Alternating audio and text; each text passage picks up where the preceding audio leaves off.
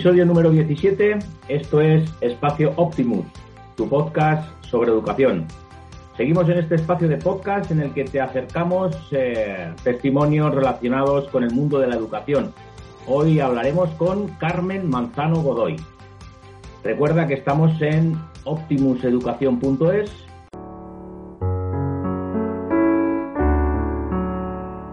En Optimus Educación nos adaptamos al ritmo de acompañamiento.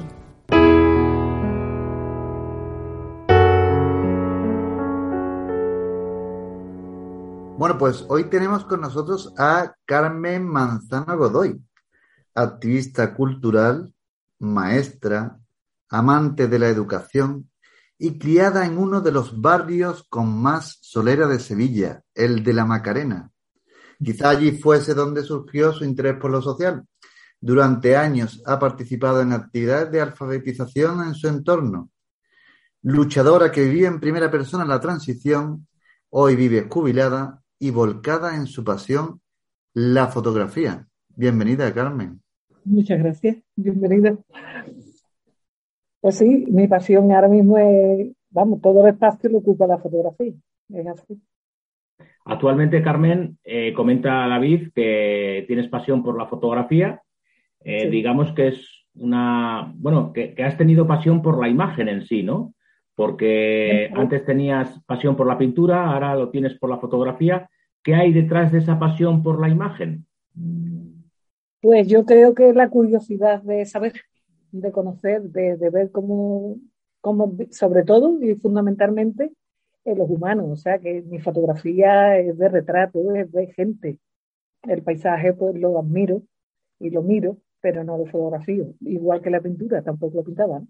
Eh, es un poco el, conocimiento del otro, ¿no?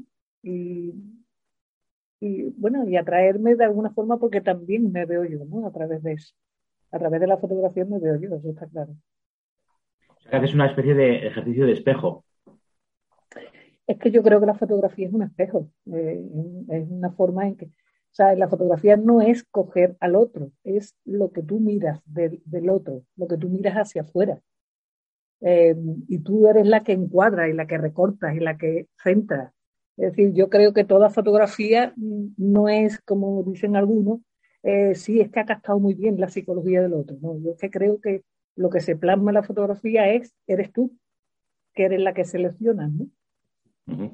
¿Y por qué, por qué te decantas por una fotografía social? Es decir, ese tipo de fotografía que capta el momento de la realidad, con ese fin de transmitir un mensaje eh, sobre lo que ocurre en el, en el mundo, ¿no? ¿Por qué, ¿Por qué, optas por esa fotografía social? Ahí vemos, por ejemplo, eh, fotografías de, de, elegido, ¿no? En Almería, sobre cuestiones con inmigración. ¿Por, ¿Por, qué optas por esa fotografía? pues, verá, es lo mismo que la enseñanza. O sea, yo, yo creo que, que son mis valores, son mis principios y son mi, mis elementos de referencia en el mundo en el que yo vivo. Eh, entonces, para mí, lo social es que es fundamental. O sea, es, ver cómo vivimos eh, el tema de la solidaridad. O sea, yo, yo sería incapaz de pasar por un sitio donde hubiera algo, alguna necesidad y pasar de largo. Es imposible, no, no cabe en mí, ¿no? Y yo creo que básicamente es eso, principios y valores. Me atrae, me atrae, me, me sugiere, me, me dice, reflexiono sobre ello, doy respuestas. No sé, es mi forma de vivir. Lo social siempre ha estado muy presente en tu, en tu, en tu vida. Eh, ha, comentado, ha comentado David que has hecho labores de alfabetización en, Parece mentira, ¿no? Que en el propio, el primer mundo todavía haya que alfabetizar a gente, ¿no? Eh, bueno, tú date cuenta también la edad que yo tengo, que, también eso influye, ¿no? Mira, con 11, bueno, yo nací en el 53, es decir, que nací en plena posguerra y, y cuando yo tenía 11 años, pues os lo comentaba, de que en el colegio de donde yo estudiaba, pues había familias que, que, que, les resultaba muy complicado que el niño fuera a la escuela. Entonces, los salesianos había un, tema que era el oratorio, que decían la gente que eran los niños pobres que van a aprender, ¿no? Eh, entonces yo con 11 años yo le la clase. yo iba allí con ellos, pero fíjate, éramos prácticamente de la misma edad. Y ya, y ya, pues sí, pues estaba yo con ellos enseñándoles lo que yo aprendía. Ya. ¿Y qué recuerdas de qué recuerdas de tu infancia en la Macarena o bueno, luego ya aquel traslado que hiciste a, Nervión? ese eh, barrio maravilloso. ese barrio de, bueno, es precisamente lo que ahora se ha perdido. Por ejemplo, lo que se llamaba el vecindeo era una relación muy estrecha entre la gente, gente que lo pasaba mal, ahí estaban los demás apoyando. O sea, es que yo creo que es que he tenido unas bases muy, muy, muy, ¿cómo te digo yo? Muy de, muy de base, muy de fundamento para yo tomar esa iniciativa, porque yo siempre he visto de pequeña ayudarse la gente, porque allí en la Macarena, concretamente en la calle Relator, allí había gente que pasaba auténticas miserias. Yo todavía me acuerdo de una vecina que hacía las tortillas sin huevo y que mm, se freían cáscaras de plátano. Es decir, yo, yo he visto verdaderas, verdaderas cosas que yo me quedaba sorprendida, ¿no? sí, sigue siendo la Macarena un barrio en el que ahora es un crisol de culturas, ¿no? Totalmente, ahora mismo es alternativo, es en todos los aspectos y de, un fomento de, pues esto que estoy hablando, ¿no? de la solidaridad, de, de, la cultura, de, pues sí, ¿Qué, valor tiene para ti la mezcla? ¿La mezcla? El mezclarse, el mezclarse con otras culturas, el... A mí me parece de un enriquecimiento absoluto. Mm, absoluto, vamos, yo por eso, verás tú, que a mí me encanta viajar. Me encanta conectar con, con el otro, ¿no? O sea, que, y experiencias preciosas, ¿no? O sea, la experiencia en Vietnam fue maravillosa. en Etiopía, por ejemplo, ¿no? Ha sido en, bueno, maravilloso. O sea, eso de criticar la gente, lo que, lo que se entiende por, por, por, perdón, por pobreza, ¿no? Cuando es verdadera riqueza. O sea, son ejemplos de, de aprendizaje absoluto. O sea, nos enseñan lo que, bueno, es que todo lo que se parte de lo natural está claro que, que tiene un peso pesado, ¿no? En, en el ser humano, en la persona, ¿no? Bueno, en algunas que sean más sensibles a eso, claro. ¿Tu activismo político, Carmen? ¿También ha habido, también pasaste un, momento de activismo político? Normal. O sea, eres una persona que quiere cambiar, quiere cambiar las cosas. No es que quiera, no, cambiar por cambiar, no. Lo que, lo que sí tengo es un, pues no sé, un convencimiento del elemento justicia, ¿no? O sea, lo justo y lo injusto, no sé por qué, sinceramente no te puedo decir por qué, pero lo tengo muy, muy interiorizado, ¿no? Y entonces el hecho de meterme, pues de entrar en el Partido Comunista fue una decisión pues de, justicia, porque es que yo estaba viviendo una dictadura, una dictadura en donde a mí se me privaba de muchas cosas, de libertad, se me privaba de, de, leer, porque bueno, los libros no lo traían de, de Francia y de Lisboa, ¿no? O sea, de, de Portugal. Entonces era, era una cárcel aquello. Y, y lógicamente había que, que luchar porque, por, por conseguir lo que después se consiguió, ¿no? Que fue... Y ahora estamos en, otro, estamos en otras luchas, por ejemplo, Carmen, en este mes de, marzo, en el que es un mes de la mujer, estamos igual en una lucha que es la lucha para romper el patriarcado, ¿no? Eh, o sea, que es... Bueno, mira, eh, te puedo comentar una cosa, que como profe, que me he tirado pues 38 años y medio, he visto, he visto procesos de evolución en la mujer, ¿no? O sea, dentro del, del alumnado, y bueno, de la mujer y de los chavales, o sea, de los estudiantes, ¿no? Sin embargo, yo me he quedado sorprendida, o sea, y yo, quería entender por qué. Hará aproximadamente unos 10 o 15 años, ha habido una involución por parte de las alumnas tremendo. O sea, se ha vuelto 50 años atrás a novios controladores, a, mujeres sumisas, a, bueno, ha habido, por supuesto, y hay, ¿no? Lo que es el maltrato, lo que es... Entonces yo no lo entiendo, o sea, yo no entiendo porque, bueno, económicamente se supone que la vida ha ido mejor, con más capacidad de, de, no sé, de poder afrontar más, más cosas, más, estudiar, y sin embargo yo he visto una involución tremenda desde el punto de vista de, de lo que es la conciencia femenina. Y no, y no me preguntes por qué, porque lo he hablado con ellos y no lo entiendo. O sea, no, no, no entiendo, no, no, no sé por qué está pasando eso. Y, y, de hecho se demuestra hoy día con el tema de la violencia de género que hay. O sea, hay un maltrato brutal, pero es que hay un sometimiento brutal también por parte de la mujer. ¿no? Y quizás también, bueno, pues, no sé, por la parte del hombre, como yo siempre lo he visto en líneas generales, casi siempre igual, porque es una cultura la que va transmitiendo unos comportamientos. Del hombre no me preocupo, pero de la mujer sí me preocupa muchísimo.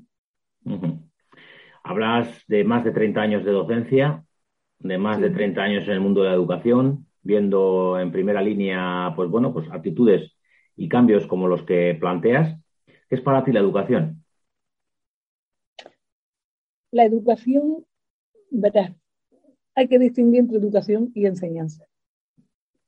Yo en mi casa me educaron, y me educaron con unos principios, unos valores que yo he agradecido muchísimo, sobre todo el de libertad.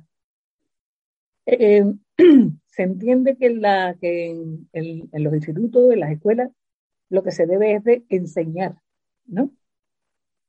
Pues no, hay que enseñar y hay que educar, porque creo que la labor también que está ahora mismo pasando por los hogares eh, se está pasando por una deseducación absoluta. O sea, yo, yo muchas veces veo que, que a los alumnos los compran más que los educan. Es decir, eh, he visto ahí también una pérdida de valores tremenda en lo que es la familia. Y, y sí, y en la, en la, ¿cómo, se, ¿cómo se educa? Pues con tu propio ejemplo. Es decir, yo no puedo ser otra. Si yo tengo unos principios, unos valores, es lo único que yo puedo transmitir. Y además es lo que más se transmite con fuerza, porque eres tú. O sea, como si dijéramos lo, auténtico de lo que eres, para bien y para mal. ¿no? Mm. Eso para mí es educar. Mm, educar. Hablabas de, hablabas de diferencia entre la educación y la enseñanza. Eh, ¿Tu pasión surge, tu pasión por la docencia surge cuando ya con 11 años dabas clases en aquel oratorio de, de Salesianos? Le contaba a David el otro día que tendría yo tres o cuatro años que todavía no sabía escribir. Y yo me acuerdo que le pedí a los reyes, a los reyes magos, le pedí un pupitre, una pizarra y pizza. y yo me, me, imaginaba que estaba allí unos niños, unos alumnos imaginarios, entonces yo le explicaba, pero claro, a base de garabatos. Pues ya te digo, con tres o cuatro años. O sea que yo creo que esto ya venía en la maleta. Y al día a día de la educación, hoy justo escuchaba a Emilio Lledó en una entrevista en una televisión local eh, hablar sobre un concepto que acuñó él, mismo, que, se, que era el, asignaturismo, ¿no? Dice, el asignaturismo es hacer exámenes continuamente, que, es la muerte de la, de la cultura. ¿Qué, son para ti los exámenes y, esta, y la concepción de la, de, la, de la educación basada en la asignatura, en lo que hay que dar, el, el currículo y demás? Bueno, eh, hay que distinguir etapas. Distinguir etapas. Eh, yo me voy a centrar en la que más he trabajado, que es secundaria. Eh, hay un grave problema, la enseñanza tiene un grave problema y es el sistema educativo. Ese es su gran problema. Porque, eh, bueno, cuando, cuando de alguna forma se plantean esos currículos, esos, esos, esas asignaturas con esos contenidos, o sea, yo que lo hace, francamente, yo creo que ese no ha pisado una clase en su vida. ¿Entiendes? Porque, porque, porque es increíble. Entonces, el llevarte al tema de exámenes, el llevarte al tema de, pruebas que demuestren, tal, te lo te lleva al sistema. Pero mm, bueno, yo creo que ya cada profesor de alguna forma tiene que buscarse en la fórmula, si de verdad quiere que, aprendan sus alumnos, fórmulas que de verdad les vayan a servir para algo en la vida. Porque claro, estar sometido a lo que es, mm, vamos, yo se lo decía a mis alumnos, ¿no? que era empollar y vomitar. Eso no, no lleva a nada. Eso, no conduce a nada, no, tiene nada productivo. Ahora, por ejemplo, enseñarlo a estudiar, sí. Enseñarlo a estudiar me parece que es súper importante. Y, y, darle unos mecanismos para que sepan estudiar. Por ejemplo, para mí siempre ha sido muy importante los esquemas. porque los esquemas tú razonas, organizas, ordenas, vas, de alguna forma eh, educando a tu cerebro a funcionar con unas pautas. ¿no? Eh, después también, pues, es que mi asignatura, que era historia, pues yo lo he intentado hacer lo más divertido posible. O sea que, por ejemplo, yo con la gente de primero y segundo de la ESO, pues lo que hacía era que montábamos teatros donde ellos se fabricaban todo, por ejemplo, de la prehistoria. Pues tenían que trabajarse los utensilios, la, todo, absolutamente todo. Y montábamos una, una exposición, como si dijéramos, un teatro, en donde ellos eran tutores con los niños pequeños, con, primaria. O sea que ellos mismos, pues, le explicaban a los chavales y tal. Eh, o sea, que se divirtieran. Después he utilizado muchísimo la imagen. Yo he metido mucho a los alumnos por el tema de los vídeos, las películas, eh, la fotografía. Para mí la fotografía, por ejemplo, ha sido una, fuente documental muy importante, sobre todo en contemporánea. Em, hacíamos comparaciones, es decir, cómo vivían esta gente, qué pasaba, y, oye, ¿y hoy qué pasa? O sea, siempre intentando un poco que pensaran, ¿no? O sea, que, que llegaran unas consecuencias por su cuenta, ¿no? lo que es analizar, en fin, el método de, historia. ¿no? Mm. y siempre, siempre con curiosidad, siempre estimulando la curiosidad. Carmen, a mí me, ahora que estabas comentando esa, esa destreza, ¿no? De, de, generar y fomentar la curiosidad, así, de experiencias que yo sé que, que tienes de alumnos que han estado en clase contigo, que yo sé que les has seguido, ¿Qué es lo que ves que ha quedado de esa etapa en la secundaria? ¿Qué es lo que más invitarías a los docentes a potenciar en sus alumnos? Viendo también el paso por secundaria de alumnos tuyos y aparte, pues también pues compartir eso, que, es lo que más han valorado esos alumnos y qué te han reflejado a ti. Mira, lo que yo te puedo decir es que eh, siempre, siempre, siempre, siempre he estado muy pendiente de las habilidades que tenía el alumno. Entonces, eh, por ejemplo, el hecho de, historia, ¿no? Porque historia es una asignatura que todo el mundo, pues, como entiende que tiene que ser memorística, ya sabemos todos que la historia es una ciencia. Pero bueno, todavía sigue habiendo gente que, que piensa que historia, saber de historia es empollarse una serie de, cosas. Entonces, prepararlo para pensar, que sepan discernir por sí mismos. Es decir, que, opinen, por eso yo hacía mucho debate. Eh, y debate que ya en tercero y en cuarto eran calientes, porque ya, bueno, las hormonas ya. Mm, entonces era, bueno, pues vamos a controlar y vamos a razonar, ¿no? Y, y bueno, y tú tienes tu opinión y tú tienes tu opinión y hay que respetar. Entonces, eh, he utilizado también la enseñanza para transmitir valores, lógicamente, por ejemplo, mm. el respeto. Eso es lo que yo destacaría. y, así, y así con experiencia de alumnos que has tenido, ¿tienes alguna anécdota que nos puedas compartir de, de eso, esa muestra, ¿no? de lo que te han trasladado, de que hayan seguido estudiando y estén hoy día trabajando o sepas de alumnos tuyos? Pues mira, lo que te puedo decir es que me da una gran alegría, porque es que, bueno, yo sigo teniendo contacto con mis antiguos alumnos, y me da una gran alegría de que cuando me encuentro con algún, están haciendo cosas que le apasionan. Es decir, que no se meten porque tienen que cobrar un sueldo.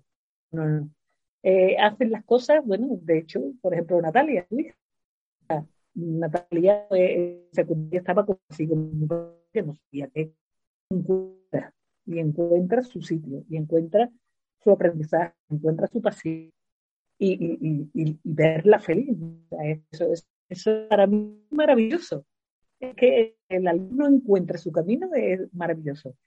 Y sobre todo secundaria, que, que es, bueno, es una etapa bastante eh, complicada en el sentido de que hay cambios hormonales, de que hay muchas dudas, que se plantea un mundo complicado de que se sabe dónde está la ventana ¿no? para salir.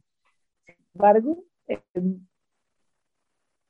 gente que aparentemente eh, no iba a ser lo que alguna gente de la sociedad esperaban de no iban a ser abogados ni médicos. No, no, no, no, tú ciclo. Pues yo he visto maravillosamente bien cómo esas personas entraron en bachillerato, desarrollaron un bachillerato maravilloso y después hicieron su carrera.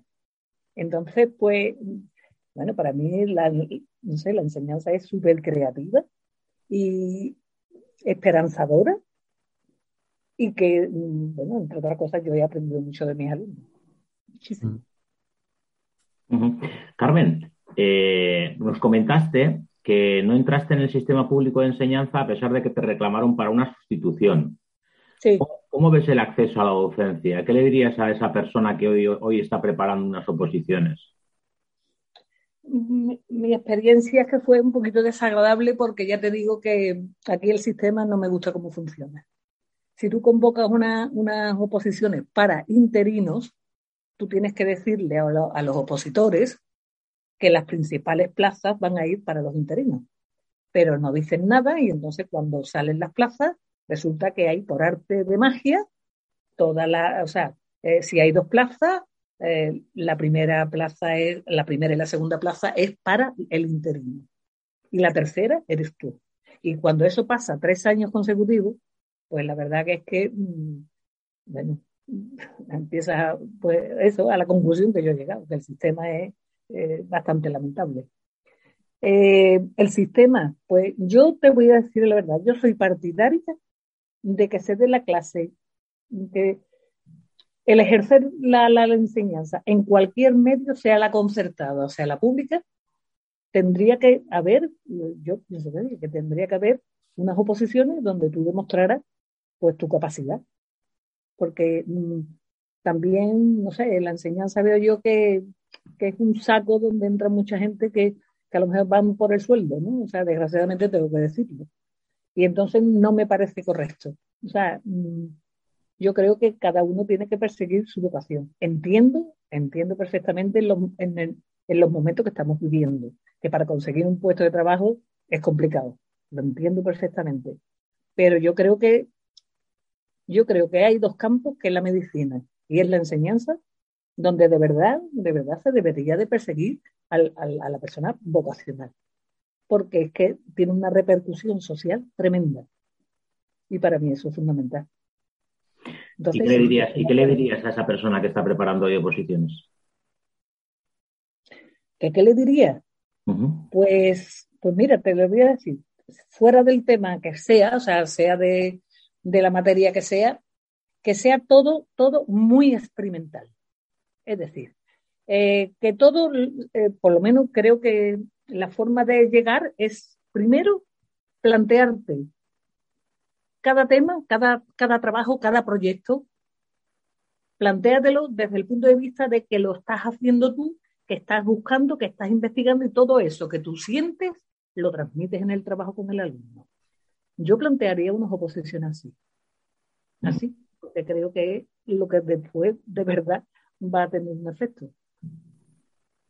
Pues Carmen, has ha comentado el tema de la vocación que me parece vital y, y, la importancia de y esa necesidad de descubrir la vocación y que también debería de estar dentro del sistema educativo. Pues claro, llega uno, hace la primaria, la secundaria, decide un bachillerato, pero ¿en qué momento se plantea esa vocación o lo que más le interesa o el puesto de trabajo o la profesión que más le genere ingresos? ¿Dónde está ese momento? Mm. Verás, el problema está en la familia.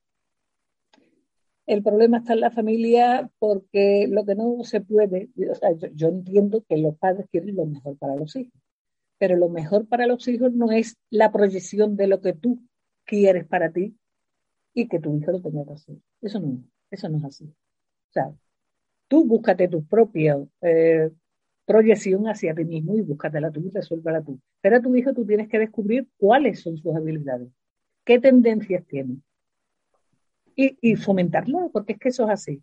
Pero es que en la sociedad en la que vivimos, tan competitiva, tan tremendamente competitiva, si al niño le va la música, pues niño, vas a vivir de la música. No, hijo, no, tú tienes que ser abogado, o tú tienes que estudiar una carrera. Es decir, hay que, hay que recuperar valores.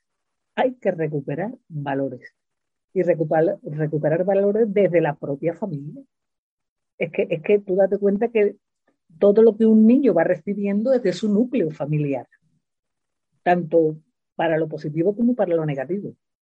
Entonces es ahí donde se tiene que trabajar. En, en, la enseñanza, hombre, en la enseñanza el profe tiene que estar perfectamente viendo, o sea, cómo, cómo se va desarrollando cada uno y cuáles son las habilidades que tiene cada uno. Eso es así. Eso es así. Y fomentársela, o sea, fomentarla de la forma que sea. A lo mejor para fomentarla el profesor también se tiene que preparar. Bien. ¿Me explico? y, es lo que y es lo que decías antes, ¿no, Carmen? Que tú transmites esa vocación tuya. Y eso es también un ejemplo de enseñanza de vocación, de que la gente, pues, las personas viven y pueden vivir de, su pasión y transmitir esa vocación. Y, y, que también está en el entorno que le rodea, la familia, el profesorado, los amigos. E, esa elección que se tiene del entorno, para mí también, vamos, desde óptimos, pues nos parece importante. Totalmente. Em, ya el, otro día estuvimos hablando, te, te comenté una cosa. Eh, cuando un profe se pone a dar clase em, de cualquier materia, que tú expliques, que sea, o sea, o, bien la clase magistral o lo que tú quieras, como tú eso no lo vivas, no lo transmites. Yo tengo mm, sumamente claro, vamos, es que lo, lo tengo meridiano, ¿no?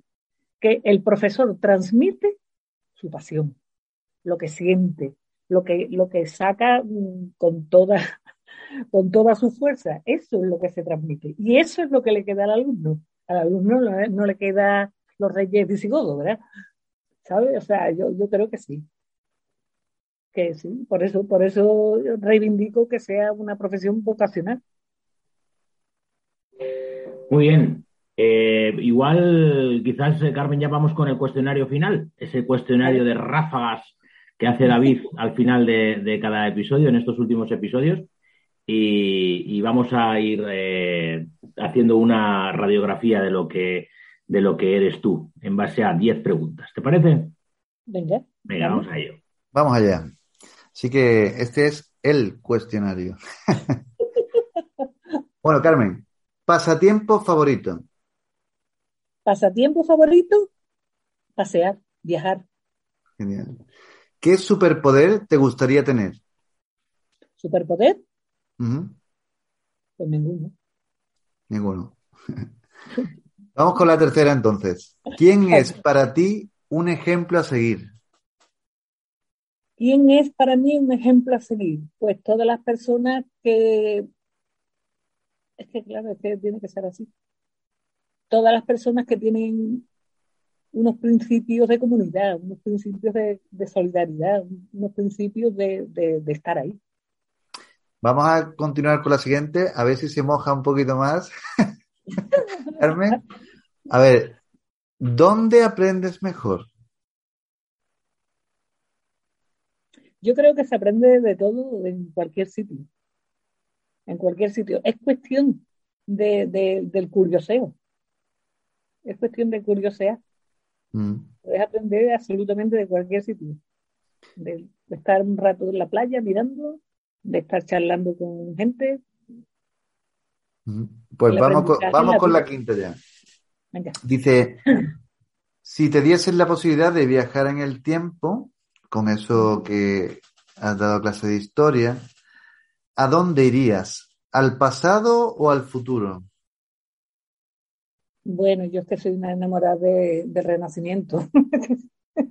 Está claro, yo me iría con Leonardo da Vinci, con esta pandilla me iría yo. Estos artistas locos. Y bueno, pues vamos a continuar con la sexta. ¿En qué ciudad te gustaría vivir? En la que las circunstancias me vayan poniendo por delante. Me da exactamente igual una que otra. Vamos, fíjate, he acabado en rota. buena, buena ciudad también, buena villa. Sí, sí, está bien. Continuamos. ¿Qué prefieres, series o películas? Vaya, yo soy de cine, yo soy de películas. pero bueno, no te voy a decir que... ¿Y la preferida? ¿Tu película, preferida? Yo qué sé, Cartero llama dos veces, vamos, no, por decirte, películas tengo, no sé, hay una bastante buena. Genial. Nos quedamos con la del cartero. Continuamos ahora un poquito más literario. ¿Qué libro no te cansas de regalar? ¿O te regalarías a ti misma continuamente? Es que es que es lo que a mí me gusta, o sea, mm, de Leonardo, es que creo que he mm, buscado y rebuscado casi toda la, información y los libros, ensayos, es que a mí ese tema me, apasiona. Entonces, ese, ese, ha sido mi puntera hasta no hace mucho. Leonardo da Vinci, ¿no? Sí, el Bosco también. Tuve otra racha que me dio por investigar a este hombre y buscarlo. Pues Muy bien, vamos por la novena. Ya queda poquito, ya quedan dos nada más. ¿Qué le dirías a tu yo niña y a tu yo adolescente? A las dos.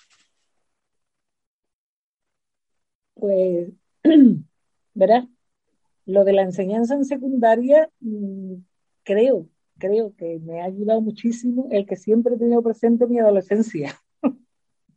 ¿Y qué le dirías? Pues siga así, siga así, porque no sé, yo he disfrutado mucho, he aprendido mucho, eh, he sido feliz y pues yo siempre, bueno, y, además llevarlo en la mochila, o sea, es, no sé, yo me siento la verdad, tengo mi niño muy, muy bien criado y lo, tengo muy mimado. Es que mm. sí, me gusta. Y si tuvieras, si tuvieras una pequeña ventanita donde estuvieras viendo a Carmen con 3, 4 años con ese pupitre y te acercaras a ella, ¿qué le dirías? Qué bien te lo pasas. estás viendo, ¿no? ¿Eh? Que digo que la estás viendo. Claro, es que qué bien te lo pasas, ¿no? O sea, porque es que realmente se lo, se lo pasaba a esta Carmen, se lo pasaba genial. Sí. Bueno, y, y, queda, la parte del teatro, ¿eh? Que delante ah. del espejo, según me, me, contaba mi madre, me ponía un, un paño por la cabeza y me ponía a hacer teatro. bueno, ya es la, la última para cerrar la ronda de preguntas, así que, que, termina con, bueno, pues ¿qué te llevas de este momento compartido en espacios óptimos con Gorka y conmigo de esta experiencia? ¿Qué es lo que te, qué te llevas para, para ti? Pues me llevo el poder compartir con ustedes eh, pues todo este tema que hemos estado hablando, porque en el fondo pues, me ha hecho también recordar eh, todos mis sentimientos y todas mis emociones que yo he tenido cuando estaba dando clases. Entonces ha sido como volver a tocarte, que a mí me ha parecido muy, muy agradable, ¿verdad?